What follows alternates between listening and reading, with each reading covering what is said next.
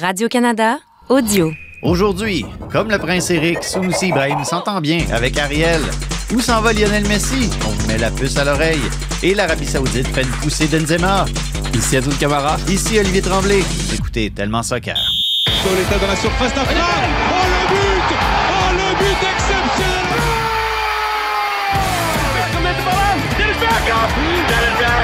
Beautiful! Magisterial Barcelona! When the seagull follows the!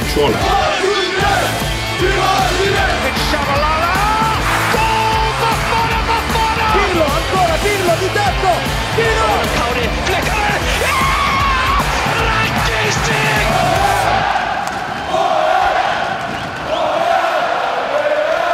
Sun Camara a l'air dans une forme resplendissante, les amis? Salut Olivier. En effet, c'est vrai, c'est vrai. raison, ouais, oui. bon, bon petit week-end, tranquille, relax, euh, ensoleillé aussi. Il faisait un petit peu chaud. Euh, Un petit goût. peu? Ouais, un petit peu beaucoup même. C'était plus chaud en fin de la, la fin de la semaine. Oui, jeudi, vendredi, c'est ça. Ouais, ça. Mais sinon, non, c'était un bon petit week-end. Écoute, très, très content de, de reprendre de, de l'activité, de te retrouver ce matin. Et toi, comment ça a été ton week-end? Je t'ai vu euh, danser presque. Oh, un instant, un instant. J'ai pas, pas, pas dansé, mais j'apprends à connaître des nouveaux sports olympiques. Je vois ça. Au breaking en fin de semaine. Comment c'était? T'as aimé ça? C'était c'était bien. Non, mais c'est pas souvent que les gens des sports ont l'occasion d'aller à la place des arts Oh, pour, euh, pour aller vrai. travailler. c'est vrai. Puis bon, c'est ça, c'est agréable pour, euh, pour plein de raisons. Génial. Non, non, franchement, c'était bien. Puis euh, je pense qu'on va faire un produit télévisuel intéressant en Génial. 2024 sur les ondes de Radio-Canada, ici Télé, nos chefs d'antenne, tout ça. Plein d'annonces au cours des derniers jours dessus. On va faire des beaux trucs pendant les Jeux olympiques aussi.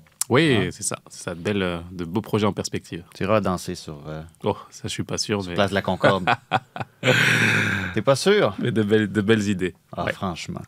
Euh, écoute, Assoun, on va commencer très rapidement. On fera pas longtemps là-dessus, mais il faut quand même qu'on revienne sur la semaine du CF Montréal. Et on va commencer avec ce que Hernan Lassada avait à dire après le deuxième match de cette semaine-ci. Non, en général, des bonnes sensations, des choses positives parce qu'on a donné beaucoup, de minutes à, à joueurs qui, euh, dans la dernière semaine, derniers mois, sont pas joués beaucoup. Le retour de, après, après de longtemps de, James, de, Mason Toy. Euh, on a terminé le match aussi sans des joueurs blessés. Donc, hum, on a donné beaucoup d'opportunités. Euh, donc, je pense qu'on on a donné beaucoup de minutes à beaucoup de joueurs pour faire une bonne analyse et savoir, euh, OK, à partir de maintenant, qu'est-ce qu'on peut améliorer, c'est qui des joueurs qui sont déjà prêts peut-être pour hum, demander ou pour prendre plus de minutes et quel joueur euh, euh, besoin encore de travail pour, pour améliorer? Donc, cette semaine, Hernan Lassada était comme Jackson Pollock dans son atelier qui avait la grande toile devant puis qui lançait de la peinture un peu partout, regardait qu'est-ce que ça fait finalement. Euh, il y a eu d'abord un match nul de 2-2 à Washington contre DC United, puis ensuite cette défaite de 3-0 contre Philadelphie. Ça, c'était après la défaite à Philadelphie. Et à Sun, clairement, c'était comme un- une espèce d'expérimentation cette semaine-là. Est-ce que tu le concept de justement euh, presque faire une, une audition en milieu de saison pour certains joueurs?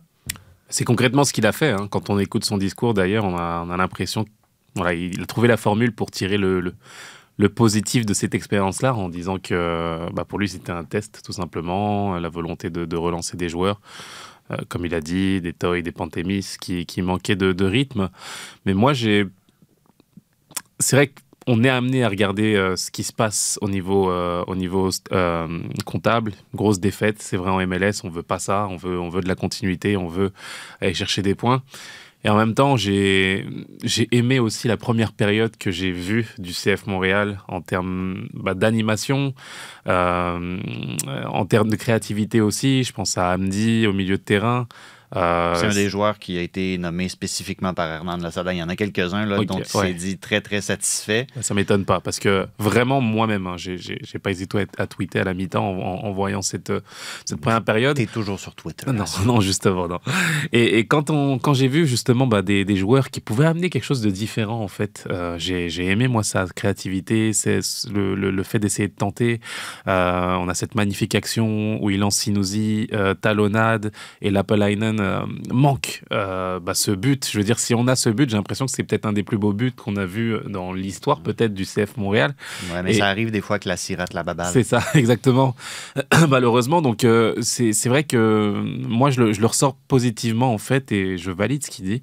Ça nous permet de, de voir d'autres choses et d'apprendre, de se dire que bah un Hamdi qui était euh, à la cave entre guillemets euh, avant ce match parce qu'il s'habillait même plus, euh, on le voyait plus en partant, on se demandait même tu sais qu'est-ce qu'il faisait, qu'est-ce qu'il faisait là, ça fait des années. T'as failli dire l'autre mot en. F.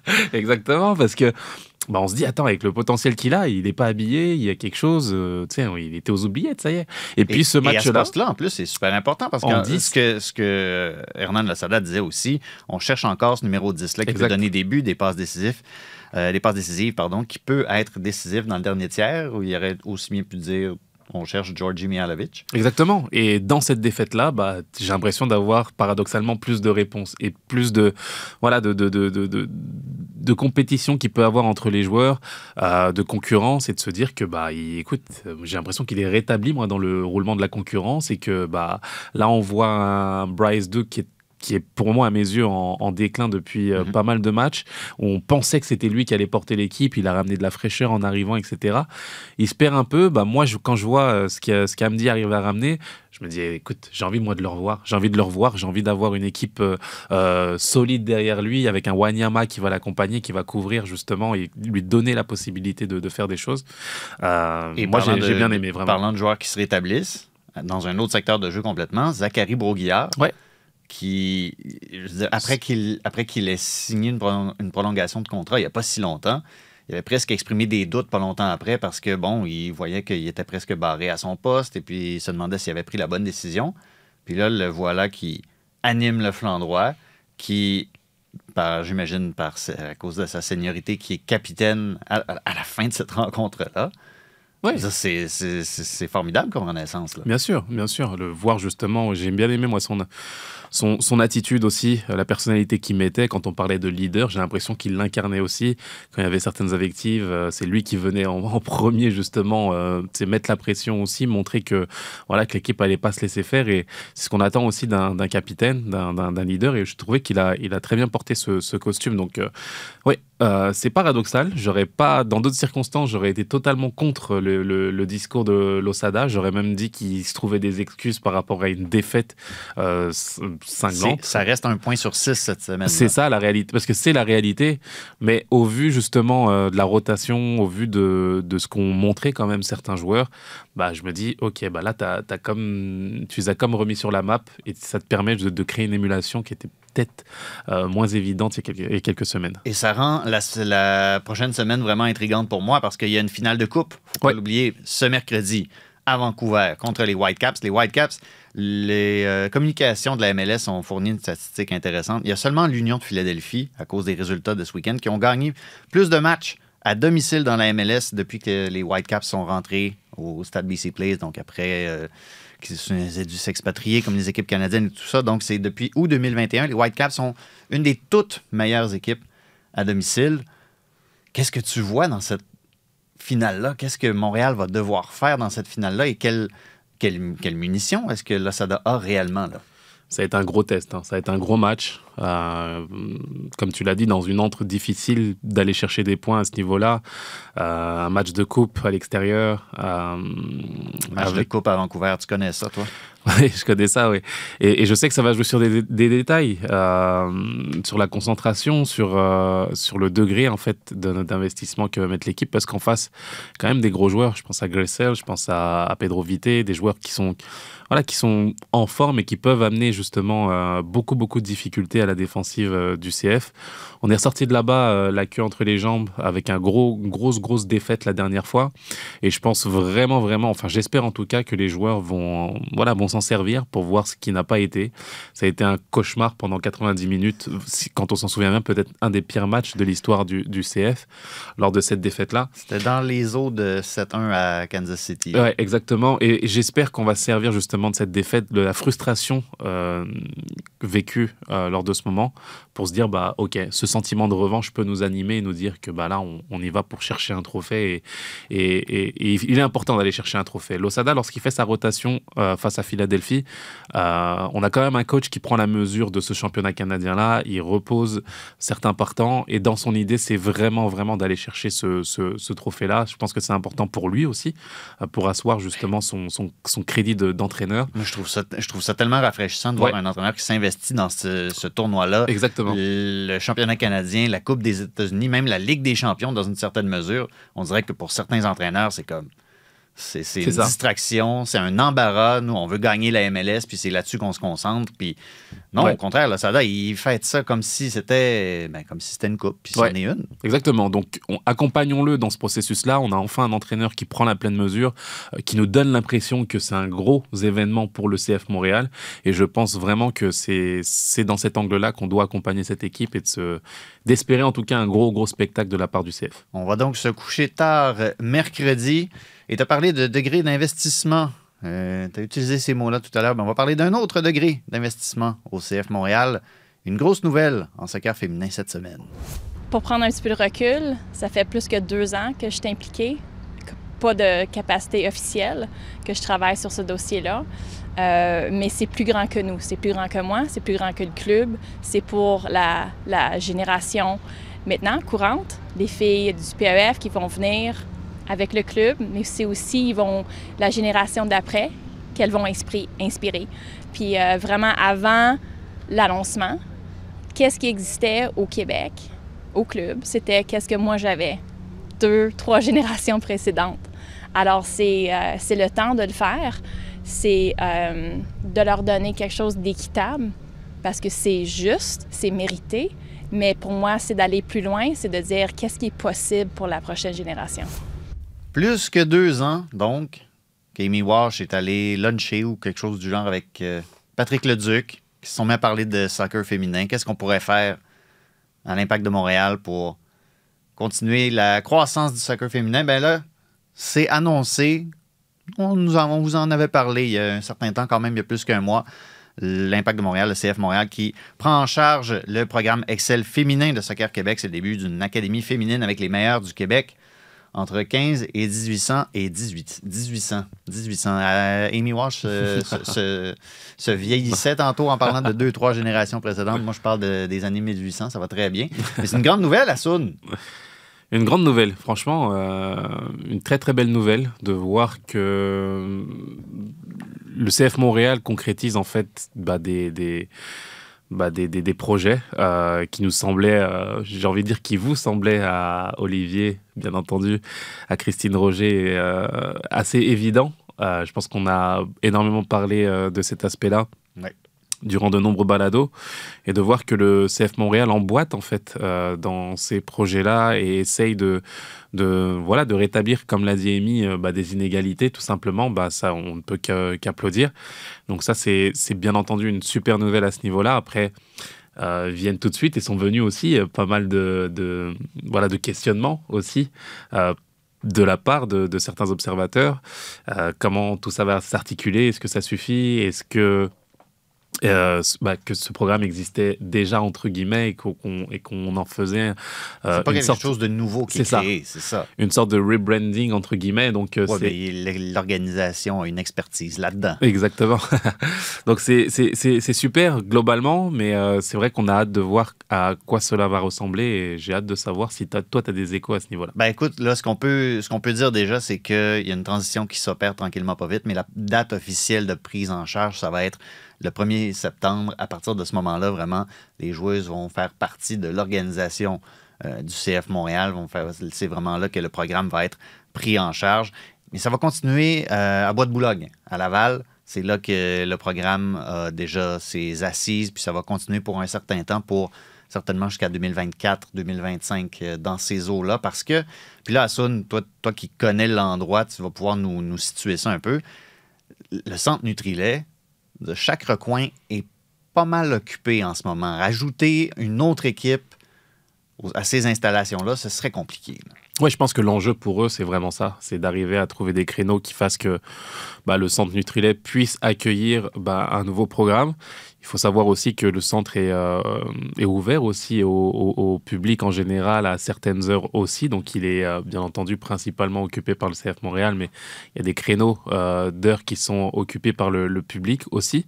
Et je pense que c'est là-dedans euh, que se jouaient peut-être certains enjeux, qu'il a fallu du temps pour trouver euh, certaines solutions. Et il faut donner crédit euh, au CF. Je veux dire, on avait, euh, comme il y a quelques semaines, quelques mois, euh, bah, invectivé le, CF en se demandant s'ils allaient emboîter le pas, s'ils allaient euh, y aller, qu'il fallait des, des têtes pensantes qui, puissent euh, avoir une vision et, et mettre en sorte, faire en sorte d'avoir la concrétisation de, de, ce type de projet, comme l'ont fait bah, à une certaine échelle aussi des, des Jean-Michel Aulas en France ou d'autres. Et moi, j'ai envie de saluer en fait euh, bah, l'avancée qu'il y a euh, dans le regard. Je pense que c'est quelque chose de super important. Euh, Parce qu'il faut le dire, là, le, le programme Excel féminin de Soccer Québec, dans le milieu, on sait à peu près c'est quoi, mais pour le commun des mortels, exactement. c'est pas, c'est pas quelque chose qui fait partie de la conversation nécessairement. Là, tu dis, il y a une équipe Exactement. de jeunes féminines au CF Montréal, ça change un peu la perception puis l'intérêt qu'on peut lui porter. Là. Je pense que c'est surtout là qu'est la croissance ici. Exactement. Et plus que ça, je pense que euh, a dit que c'est un projet qui la dépassait. Euh, le fait d'avoir des jeunes filles qui se disent que bah, j'ai une perspective finalement d'avenir ou de possibilité qui me donne de l'espoir euh, dans, mes, dans mon rêve, dans mon potentiel, dans mes qualités, je veux dire, ça, ça n'a pas de prix. Ça ouvre des portes, ça Exact. n'enferme pas. Exactement, et je pense qu'il faut absolument donner crédit à ce que fait le CF Montréal. C'est pas évident, on sait qu'ils ont, ils ont pas mal de mal dans, les logis- dans la logistique à mettre en place euh, des projets, à réaliser des projets face à la pression de certains partisans qui, qui sont souvent exigeants et qui demandent les choses maintenant, tout de suite, etc. Et donc moi, quand j'ai vu ce type de nouvelles, bah, j'ai, euh, voilà, là encore, je vais parler de Twitter une deuxième fois, mais j'ai tweeté à ce propos. Tout le temps. Et tout le j'étais-. Et j'étais vraiment, vraiment, euh, vraiment content de, de ce projet et hâte de le voir se réaliser. Et il faut dire aussi, euh, Gabriel Gervais, pour ce qui est de l'espace, là, euh, on parle que ça reste à Bois de Boulogne. D'une part, il y a peut-être des possibilités d'agrandir les installations au centre Nutrilet. Puis là, bon, est-ce que ça va ouvrir une boîte de Pandore? Parce que les installations de la première équipe, oui, c'est bien, mais c'est pas comme s'il y avait une tonne d'espace non plus. Donc là, est-ce que tout le monde va vouloir tirer la couverte de son côté? Et euh, ce qu'il faut dire aussi, c'est, pour l'instant, bon, les filles restent à Bois de Boulogne, mais que j'avais dit, ça peut être bidirectionnel. Les garçons pourraient aussi aller profiter de ces installations-là. Donc, il y a quand même une possibilité que ce soit gagnant-gagnant. J'ai demandé à Gabriel Gervais aussi, est-ce que Amy Walsh te tire les oreilles? Pour une équipe pro féminine? Il a répondu du tac au tac, chaque jour. Et je pense qu'elle fait bien, honnêtement, Amy Walsh, de faire ça, parce que moi, ça me, je, ne, je ne comprends pas pourquoi une équipe comme les. un club comme les Whitecaps a sauté à pieds joints dans le projet. Puis à Montréal, on, on fait attention. On C'est toujours l'argent est de la guerre, puis je, je le comprends, mais il me semble en termes d'investissement qui a l'air, sans dire qu'il est sûr, mais vraiment prometteur. Tu avais des habitudes, tu des habitudes qui montraient que bah, tout simplement il y avait, il y avait un manque et voir Amy Wash bah, changer finalement ses habitudes, secouer le cocotier entre guillemets, c'est son rôle et elle le fait, elle le fait pleinement. Donc euh, euh, je pense vraiment que je, pense que les choses vont dans la bonne direction. Ça va dans la bonne direction. Il y a des volontés euh, faites de la part du président, la volonté aussi des joueuses d'avoir une structure qui, qui leur permette de s'épanouir. Donc il a fallu plus de temps que d'autres, peut-être, mais je veux dire, par rapport à ce qu'on pouvait voir il y, a, certains mois, comme j'ai dit, certaines semaines, euh, je pense que l'avenir peut être, euh, brillant pour, euh, pour cet aspect-là. Et, et je pense que le, CF Montréal va, je l'espère en tout cas, accompagner au mieux ces programmes pour, faire. du soccer féminin bah, bah, une grande exposition ici au Québec et à Montréal. Donc, ce sera une histoire à suivre. On sait que Amy Wash est Diana Matheson peuvent se parler quand elles le veulent. Pourront parler de toutes sortes d'autres projets. À Saône, on avait des plans pour ce balado. Ouais. Samedi matin. Ben, tout a changé depuis. J'ai eu le privilège de diriger le meilleur joueur de l'histoire du football. C'est un grand privilège. Demain, c'est son dernier match au, au Parc des Princes. J'ose espérer qu'il sera, qu'il sera accueilli de la meilleure des façons. Avec, euh, il s'est dit beaucoup de choses sur Léo. On a beaucoup, vous avez beaucoup analysé euh, Léo. Cette année, euh, il a été un élément euh, important, important toujours disponible, toujours présent dans les séances d'entraînement. Et que si même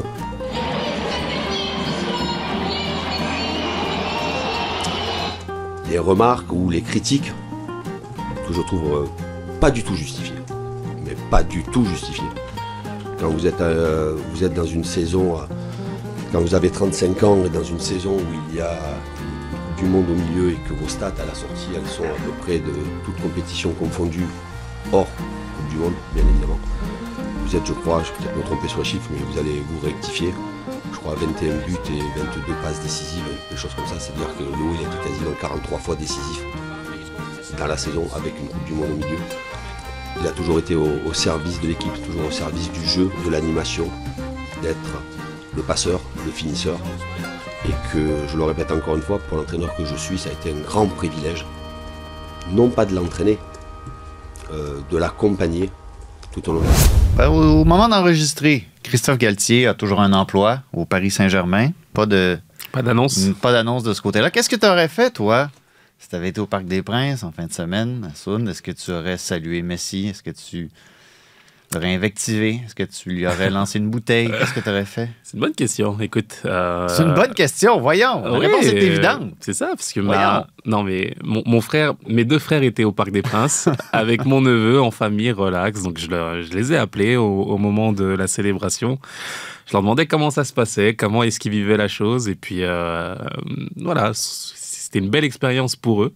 Ils ont adoré, ils ont, ils ont adoré le, le spectacle, etc. Et puis, euh, bah, ils auraient eu la même opinion que moi. Écoute, moi, j'étais, juste déçu, mais, mais c'était, c'était un spectacle, en fait.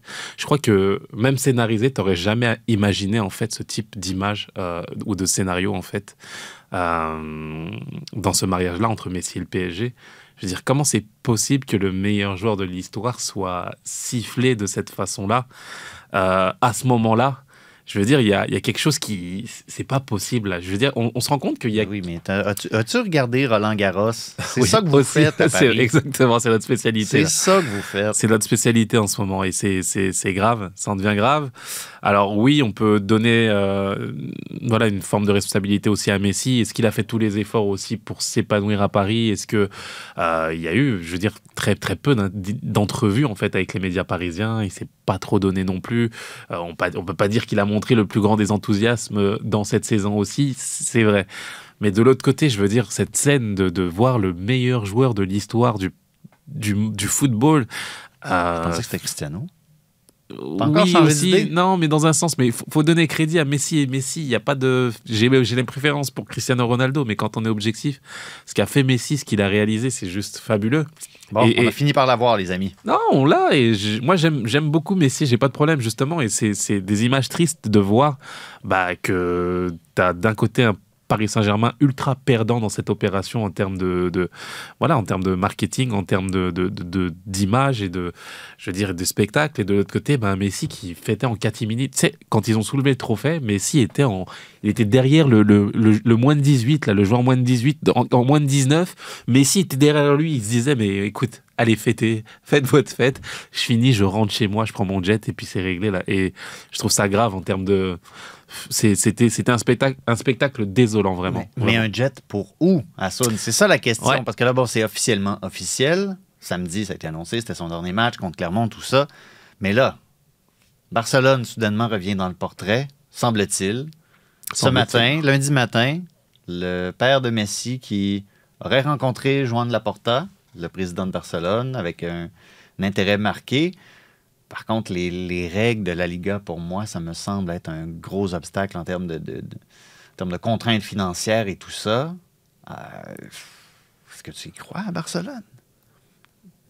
Je, je- sais pas, il me semble que ce serait trop beau pour être vrai. Au vu du spectacle offert par euh, la cérémonie du Paris Saint-Germain, j'ai quand même envie de le voir finir.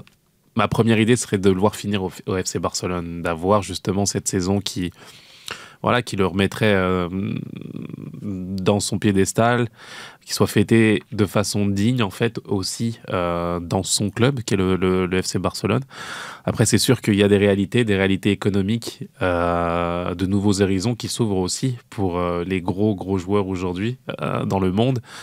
On va en parler plus tard de l'Arabie Saoudite, mais aujourd'hui, pourquoi pas de la MLS aussi Je veux dire, ce Uh-huh. serait, euh, moi, pour moi, ce serait le, le, le ticket gagnant. Euh, si la MLS arrivait à attirer un joueur comme euh, Lionel Messi, on en a parlé un petit peu plus tôt cette saison, je pense que ce serait L'Inter Miami avec Apple et puis d'autres euh, commanditaires pourraient lui faire un pont d'or. Exactement, ce serait une opération euh, extraordinaire pour, euh, pour les deux marques, pour les trois marques que sont la MLS, Apple et, et Messi.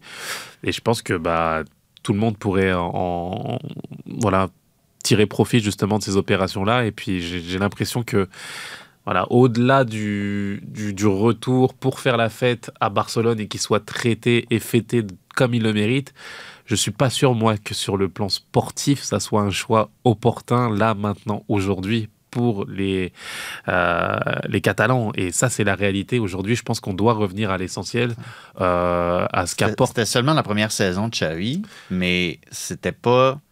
On- on- C'est alors le- que Xavi a l'air du, dogmatique par excellence. C'est comme ah, il y, a- il y a une manière de bien jouer à ce jeu-là, puis les autres manières sont pas bonnes.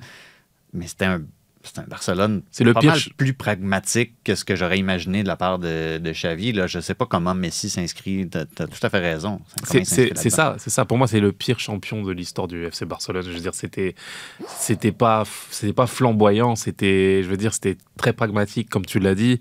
On n'a pas retrouvé l'essence du Barça, etc. J'ai l'impression qu'ils, ils ont besoin de continuer justement ce renouvellement, cette avancée. Et puis quand tu faudrait ins- qu'ils commencent par pouvoir inscrire tous leurs joueurs. Déjà, tu vois, et donc quand tu réinscris un Messi dans, ce, schéma-là, tu as l'impression de, faire un retour en arrière pour faire de la place aux meilleurs joueurs du monde. Et c'est un peu la, philosophie qu'a eu, le Paris Saint-Germain. Ça n'a pas fonctionné sur le terrain. Euh, Messi à 35 ans, c'est pas le Messi de- voilà, de il y a à peine 5 ans. Donc euh, moi, je pense qu'il y a des choix cruciaux à faire. Et j'espère, en tout cas, euh, j'espère vraiment que la MLS, que l'Inter Miami, euh, que Apple aussi se mettront à fond, à fond sur le dossier parce que ce serait une, une occasion extraordinaire de, voilà, de, voilà, de faire avancer la visibilité de, de la Ligue. Par contre, qui, elle, en, en gagnerait assurément. Tu sais, tu sais, c'est quoi l'image mentale que j'ai eue hier? Je réfléchissais à ça. Dis-moi. Je voyais Lionel Messi passer du tunnel du Stade Saputo au terrain. Il y a comme une zone, il y a un no man's land entre les deux. Combien de gardes de sécurité ça va prendre pour sécuriser ce petit passage-là? Des Ceux qui partisans fréquentent, avec. ceux qui fréquentent le Stade Saputo savent exactement de quoi je parle.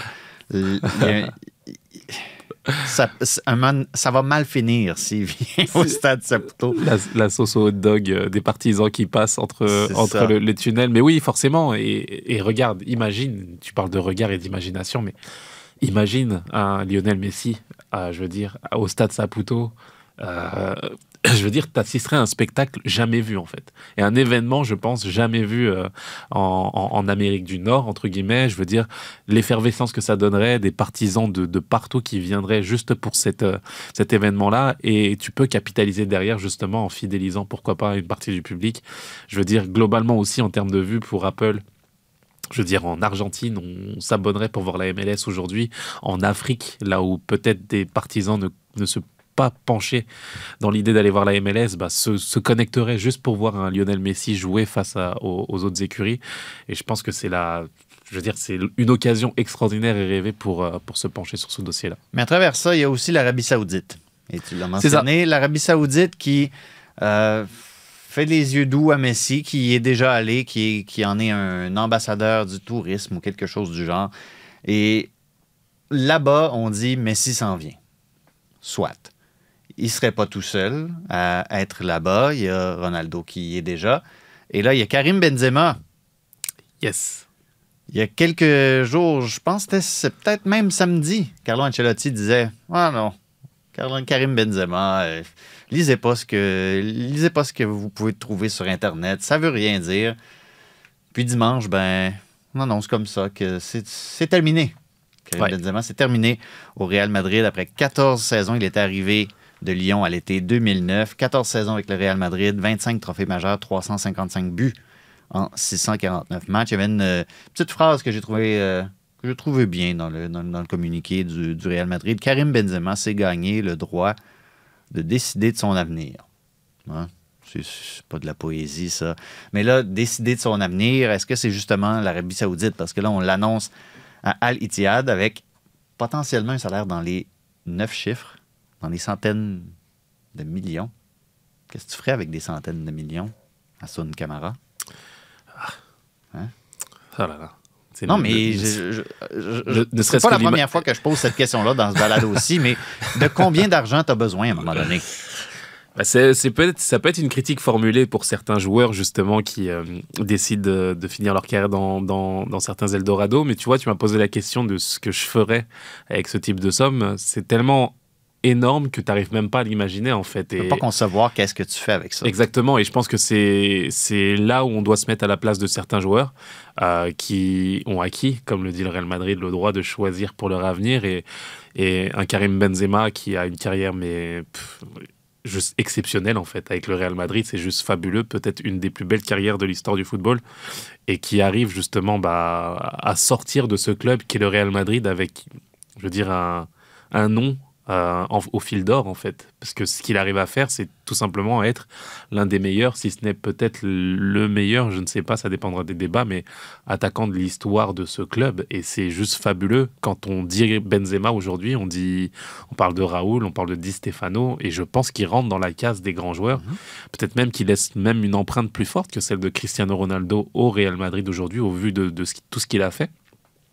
Donc, euh, Mais justement, est-ce que le fait qu'ils partent, potentiellement, c'est pas confirmé encore, mais pour l'Arabie Saoudite, est-ce que pour toi, ça vient entacher ce palmarès-là? J'aurais préféré, moi, qu'il finisse sa carrière au Real Madrid, tout comme j'aurais préféré que Messi finisse sa carrière au Barça. Mais T'as pas la- voulu qu'il termine ça à l'OL? Non, non, non, non. Madrid, c'est c'est Madrid. quand même. J'aurais j'aurais été diverti. c'est ça. Mais non, je pense que. Pardon. Je pense vraiment que. euh, il a le droit finalement d'aller euh, finir financièrement sa carrière euh, dans un Eldorado comme, comme l'Arabie Saoudite, un pays qui est décrié, c'est vrai. Un pays qui euh, bafoue euh, les droits de l'homme et, et qui, qui ressent certaines critiques. Mais est-ce que c'est aux footballeurs finalement d'assumer euh, ces euh, responsabilités géopolitiques, entre guillemets, là où on voit que des échanges sont faits entre, entre l'Arabie saoudite et les États-Unis, l'Arabie saoudite et le Canada, là où il y a des échanges L'Arabie Saoudite et le nord-est de l'Angleterre. Exactement, il y a des échanges qui sont faits de partout euh, sur le plan commercial. Et on demande aujourd'hui à Karim Benzema d'endosser cette responsabilité et de dire bah, non, tu n'as pas le droit d'aller là-bas parce que l'Arabie Sa- Saoudite est un pays euh, décrit comme ceci. Ouais, mais là, tu, Moi- ouais, mais tu vois, là, là où j'ai un problème avec, cette, euh, avec ce rationnel, euh, cette ce raisonnement-là, je l'ai trouvé. C'est, c'est comme si c'était l'Arabie Saoudite ou rien. Non, Karim Benzema a le choix. Non. Il y a, a- d'autres. il y a- 200 il- millions? Pas pour, ça- pas pour cet argent-là, ça va de soi, mais 200 il y a plein d'endroits sur la Terre où est-ce qu'il peut continuer d'aller jouer au foot. Olivier, regarde-moi. Ouais. 200 millions d'euros. Donne-moi-en 5 puis je vais être content. Mais non, Olivier, mais c'est bien là. 5 là, cinq, là, puis je suis cédé Non, pour la il vie. faut, il, faut, il faut se dire la vérité. À la fin, je, je veux dire, En as-tu 5? Je vais les prendre là. quand tu as gagné une certaine somme, en fait, pendant ta carrière, où tu vois ce que t'as donné ta carrière, et sa, la- sa carrière lui a donné énormément. Je pense que sur deux, trois générations, c'est réglé là au niveau de Karim Benzema, il n'y a pas de problème. Mais lorsqu'un club te propose en fait euh, de gagner ce que t'as pas gagné en 15 ans et tu as la possibilité de le gagner en deux ans, il faut être pragmatique et se dire la vérité. Il y a là, personne. T'en, parles comme si le Real Madrid l'avait négligé pendant Ils l'ont pas 13 ans, négligé, ils l'ont très bien traité. Mais tu as un pays, tu as un club qui vient et qui te propose 200 millions d'euros sur deux ans. On parlait bah, dans, un autre monde, je, suis désolé, mais je parlais de hockey, mais de Cofield qui vient de signer justement euh, son nouveau contrat. Et, et je veux dire, il n'y a pas de commune mesure. On est tous subjugués par le- les sommes que peuvent gagner les, les joueurs de hockey au Québec, en Amérique du Nord, et c'est fabuleux. Excep- c'est exceptionnel et c'est même les, les, les discussions les plus fortes au Québec euh, sur les salaires, sur les échanges, euh, sur les transferts, etc. Et on parle de 8 millions d'euros.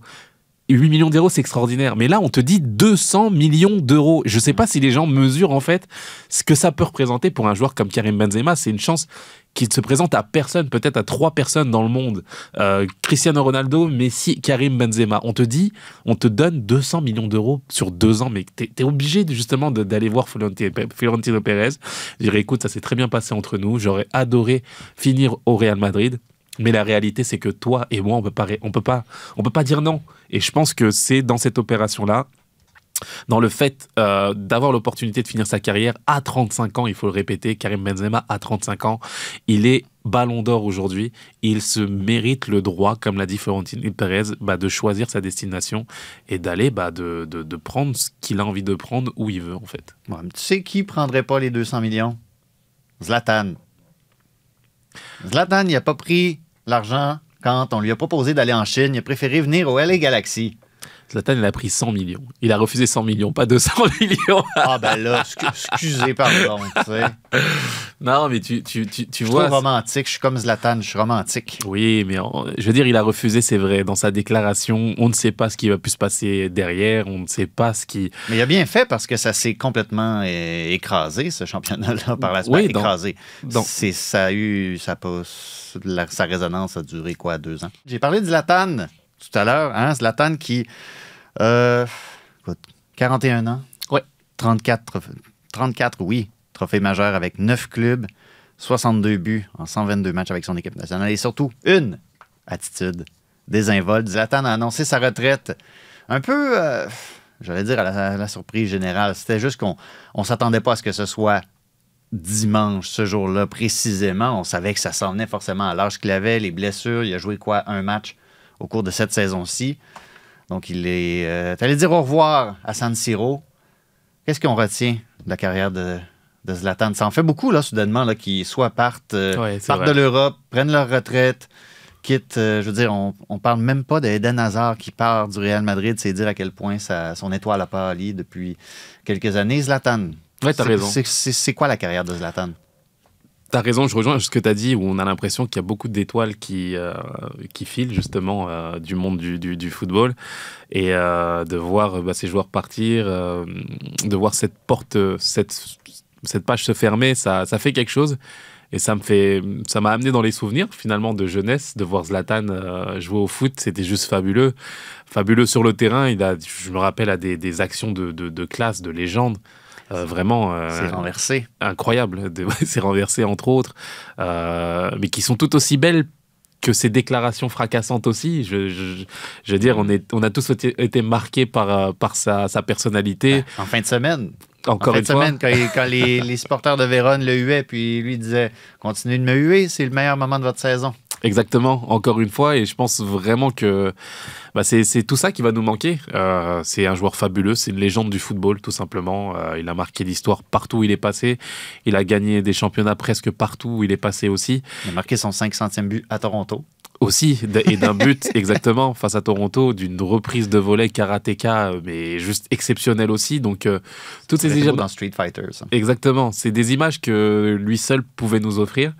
Et je pense vraiment que bah, c'était, écoute, on a vu des larmes hein, de joueurs, je veux dire, sur le terrain, accompagner justement euh, ce départ, des Zlatan partisans. lui-même était Ouais. super émotif. On l'a rarement vu comme ça. Exactement, des partisans, Zlatan aussi euh, verser la, la petite larmichette.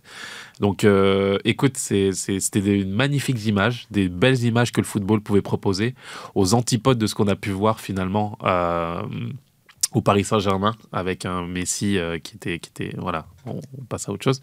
Mais justement, quand on parle de football, de ferveur. euh, euh, de, de- culture foot, je pense que ce qu'on a vu hier nous a réconciliés en fait avec cette image-là et colle avec ce que tu dis, le fait qu'il n'ait pas accepté d'aller jouer ailleurs pour des centaines de millions, bah ça lui a offert finalement cette sortie-là et cette émotion-là et c'est ce qu'on a aimé. On a aimé ça, tout comme Karim Benzema a le droit d'aller en Arabie Saoudite, bah on est on- Zlatan a le droit de faire a le des droit d'Astérix. Exactement, aussi dans un sens, et de nous offrir aussi ce, ce type d'émotions qui n'ont, pour toi, Oli, pas de prix. Ouais, non. Mais là, ça veut dire que c'est pas lui qui va remplacer Benzema au Real Madrid. Ça aurait été rigolo. Ah, ça ne l'a jamais empêché. Je veux dire, il a joué pour l'Inter et pour l'AC Milan. Il aurait pu jouer au Real Madrid après avoir joué pour Barcelone. Qui va remplacer Karim Benzema?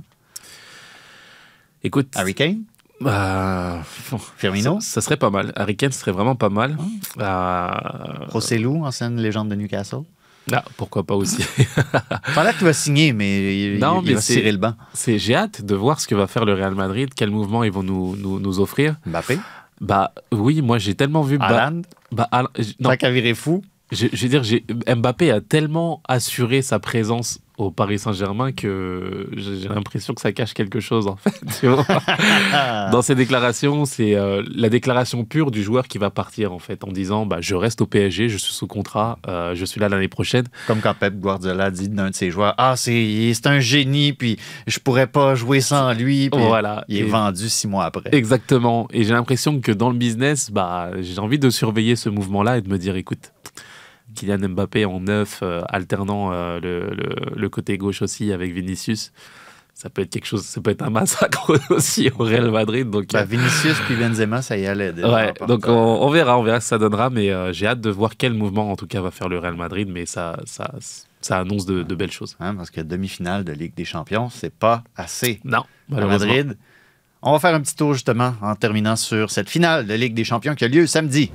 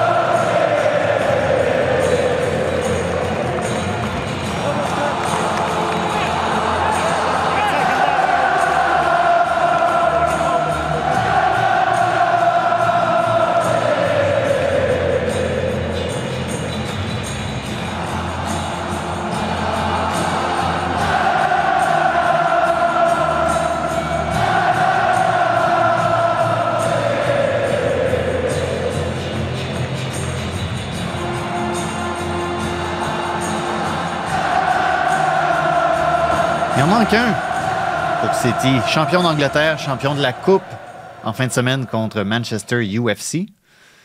Et euh, une belle finale de la, Coupe. Et là, ben, c'est la finale de la Ligue des Champions. Déjà, euh, un club champion d'Europe qui a été couronné avec euh, Barcelone, qui est de retour au sommet de la Ligue des Champions féminines. Victoire contre Wolfsburg, 3-2 en finale samedi. On a un champion sur notre continent aussi, Léon, qui a battu LAFC. Et là, ben, samedi à Istanbul, City contre l'Inter. Commences-tu à avoir des papillons, Assoun? Gros match en perspective. Gros match, euh, franchement, au vu de ce qu'arrive à faire Manchester City.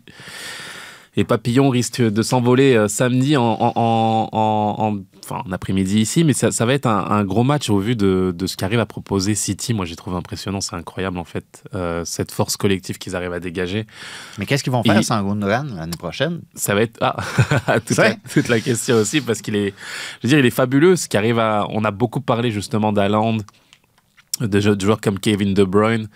Euh, je veux dire, il n'y a pas de problème, c'est des joueurs fabuleux, mais qui cachaient justement bah, le, le- je veux dire, le- l'essor en fait de ce capitaine Gundogan qui est juste fabuleux à son poste. Euh, le troisième doublé, il me semble, en, en moins d'un mois. Il arrive, ça, ouais. il arrive à, à- à- à débloquer des situations exceptionnelles. Son but en moins 15 secondes, il nous sort une reprise de volet face à Manchester United. Je veux dire, comment éteindre, éteindre une équipe c'est mieux que ça, je veux dire, c'est, c'est, il est plus efficace qu'un, qu'un extincteur, ce joueur-là, c'est incroyable. Et il arrive à, à nous offrir un spectacle et une garantie, en fait, match après match, qui est juste, euh, c'est indécent, en fait, d'efficacité et de, voilà, et, et- et de, de- de talent, en fait, match après match. Et c'est ce qui me fait dire que bah, j'ai, envie de voir l'Inter de l'autre côté. euh, je veux dire, l'Inter représente en fait le, voilà l'équipe idéale qu'un Mourinho aurait pu entraîner en fait dans le dans, dans l'idéal d'avoir une, revenir. c'est ça, d'une équipe physique défensive qui veut embêter justement ce Manchester City. Donc une équipe qui ressemblerait à la philosophie d'un d'un José Mourinho. Et j'ai envie de voir ce- si euh, l'Inter va être capable finalement de freiner euh, ce, ce, ce, rouleau compresseur que Manchester City.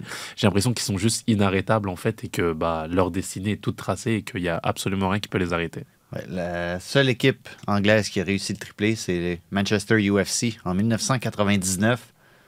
Ouais. Euh, de manière un peu plus euh, spectaculaire, là, les buts en fin de match, puis tout ça, la fameuse finale à Barcelone. On a posé la question sur nos réseaux sociaux qui de Manchester City ou l'Inter va gagner cette finale? C'est partagé, mais quand on parle de City, c'est pas mal unanime dans le pourquoi. Maxime qui dit tout simplement Man City, point. Haaland, point. Samuel qui dit Man City avec Alan, Gundogan, Kevin De Bruyne et Bernardo Silva, cinq emojis différents. C'est dire à quel point ça, Ouais. vient, ça vient chercher euh, Samuel, ces individualités-là. On parle de Haaland, mais c'est pas qu'il s'essouffle en fin de saison nécessairement, mais c'est plus. On parle des doublés de Gundogan. C'est plus lui qui met ces buts-là, qui, qui marque le but vainqueur. C'est il fait partie du jeu, fait partie de la construction avec, le, avec City, mais c'est plus lui qui est à la fin des actions depuis, depuis quelques semaines déjà, j'ai le goût de dire. là.